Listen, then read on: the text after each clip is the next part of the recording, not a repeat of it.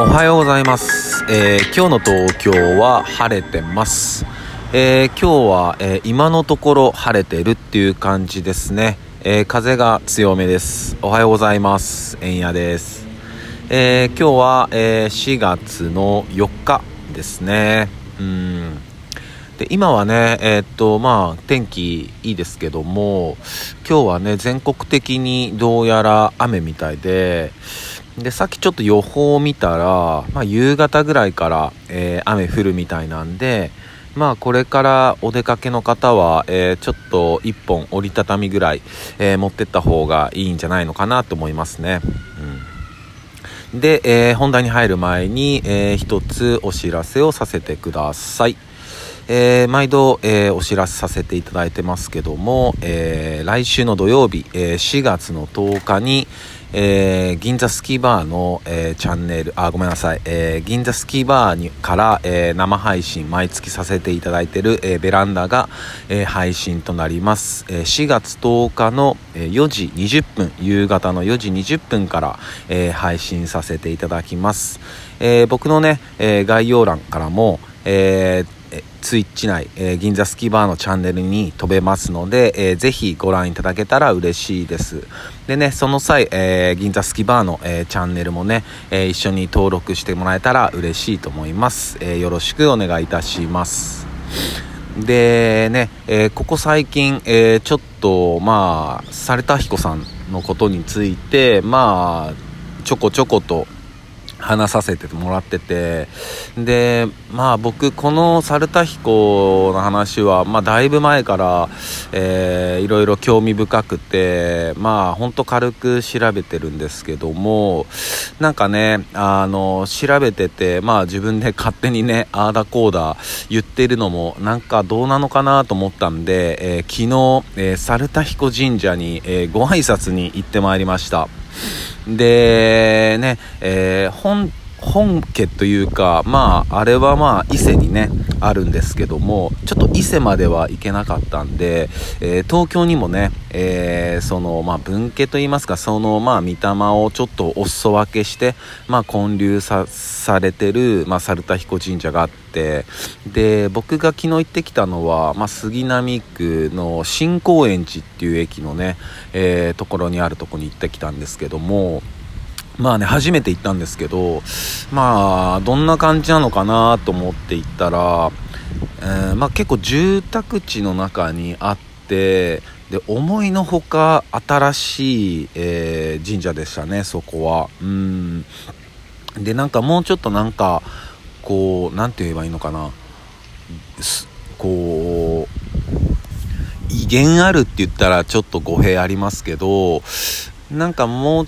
こう自然があってなんかもうあ完全にここいらっしゃるなっていう空気感かなと思いきや、まあ、さっきも言いましたけど、まあ、住宅街の中にあって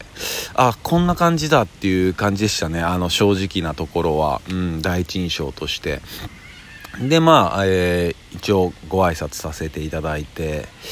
でこれ皆さん、えーまあ、神社とかね、えーお参りされる方いらっしゃると思うんですけども神社でお参りする時、えーまあ雨が降ったりとかなんかいろいろありますよね。皆さんなんか経験あります？その神社にお参りにした時に例えばなんか、えー動物が出てきたりとかいきなり雨降ったりとかまあ風が吹き出したりとか。なんかいろんなシチュエーションありますかね。こうちょっとその辺聞きたいなと思って。まあなぜかというと僕はえっ、と神社にお参りする時必ずと言っていいほど、まあ、風が吹くんですよね。うん。で僕はそれまあ昔からいいことだってずっと思ってて。である時調べたらまあいいことだったんですよね。うん。でよくなんか雨が降ったら良くないとかいう話もあるんですけどそれはちょっと違くて雨が降るっていうのはすごいいいこと、うん、みたいですよ。やっぱそうやって清められるというかうん。だから例えばね明日じゃあ、えー、とここの神社にお参りに行こうと思っててでその日に雨が降ってたらまあもちろんねその豪雨とかなんかやばいやつとかだったら家から出ない方がいいですけども雨が降ってるっていう時は別に全然いいことなんでそういう時は、えー、行かれた方がいいと思いますね。うん、で昨日もね、えっと、猿田彦神社入ってでもう入って境内歩いてお参りした時に完全に風が吹き始めてて、うん、で僕はやっぱ風がすごく、えー、好きな人間なんでねあまた風が吹いてきてくれてるっていう何ていうのかまあ歓迎してくださってるなっていう感じですね。うん。まあそういうことを感じてまああの一応こういろいろとね話させてもらってるんでまあすみませんじゃないですけど、うん、そういうことをお祈りしてまあ帰りましたね、うん、でもやっぱりね本家本元の、えー、伊勢にある猿田彦神社にはやっぱり行きたいなってていうか行かなきゃいけないなっていう、えー、やっぱ気持ちになったんでね行かなきゃいけないな本当って感じですねうんでまあまたちょっと軽く調べてたら、えー、っと前回の放送で五色神っていう話をしたと思うんですけども、えー、っとそれがね、えー、っと熊本県にある平立神社っていうところに、まあ、五色神の、え仮面があるんですよね。まあ、青赤黄色黒白っていうね、うん。